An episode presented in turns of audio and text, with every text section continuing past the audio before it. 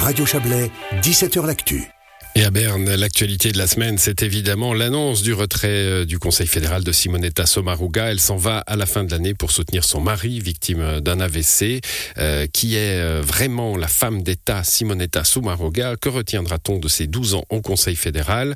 Serge Jubin, vous êtes notre correspondant à Berne et à l'enseigne de la chronique des pas perdus, vous avez retenu cinq événements qui disent l'humanité et le caractère de Simonetta Sommaruga. Est-ce qu'on gardera de Simonetta Sommaruga l'image d'une femme d'État distinguée, cérébrale, mais aussi distante et a priori inabordable?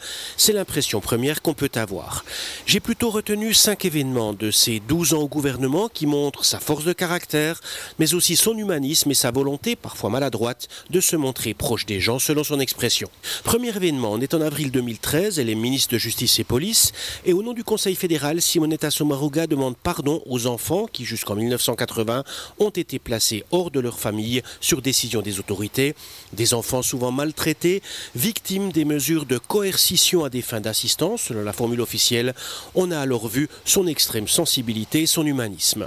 En 2015, présidente de la Confédération, Simonetta Sommaruga va prononcer le discours du 1er août sur la plaine du Grutli. Elle veut alors se rapprocher de cette Suisse qui la déteste pourtant, cette Suisse rurale et conservatrice.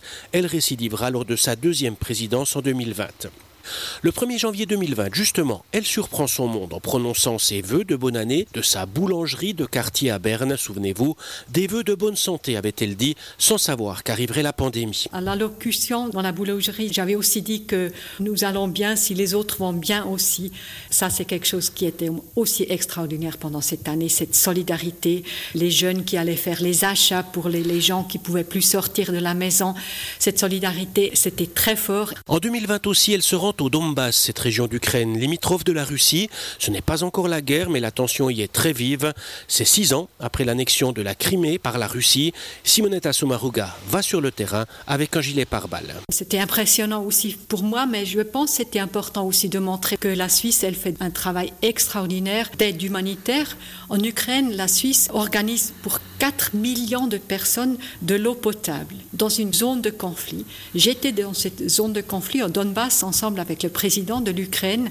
Je pense que c'est quelque chose qu'on peut vraiment être fier dans notre pays. En novembre 2021, celle qui est devenue en 2019 ministre de l'Environnement tape du poing sur la table lors de la COP de Glasgow, la conférence pour le climat, dénonçant un accord final faible, trop influencé par les pétroliers, pas à même de limiter le réchauffement du climat. Elle est longuement applaudie par la majorité de l'Assemblée et regardée d'un mauvais œil par les lobbies des énergies fossiles. Parfois maladroite, la croisade pour le climat restera la marque de fabrique de Simonetta Sommaruga. Voilà pour les cinq éléments retenus. Titre de gloire pour elle, c'est en 2020, elle est désignée la 56e femme la plus puissante du monde, alors qu'elle peine à être influente et populaire en Suisse.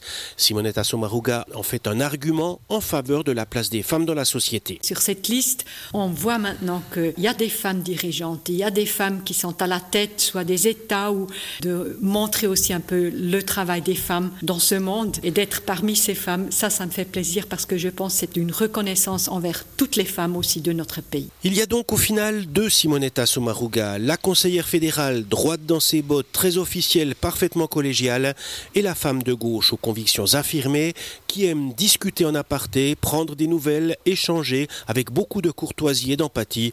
J'ai eu la chance de connaître cette facette souvent méconnue du grand public. Voilà la chance de Serge Jubin, notre correspondant à Berne.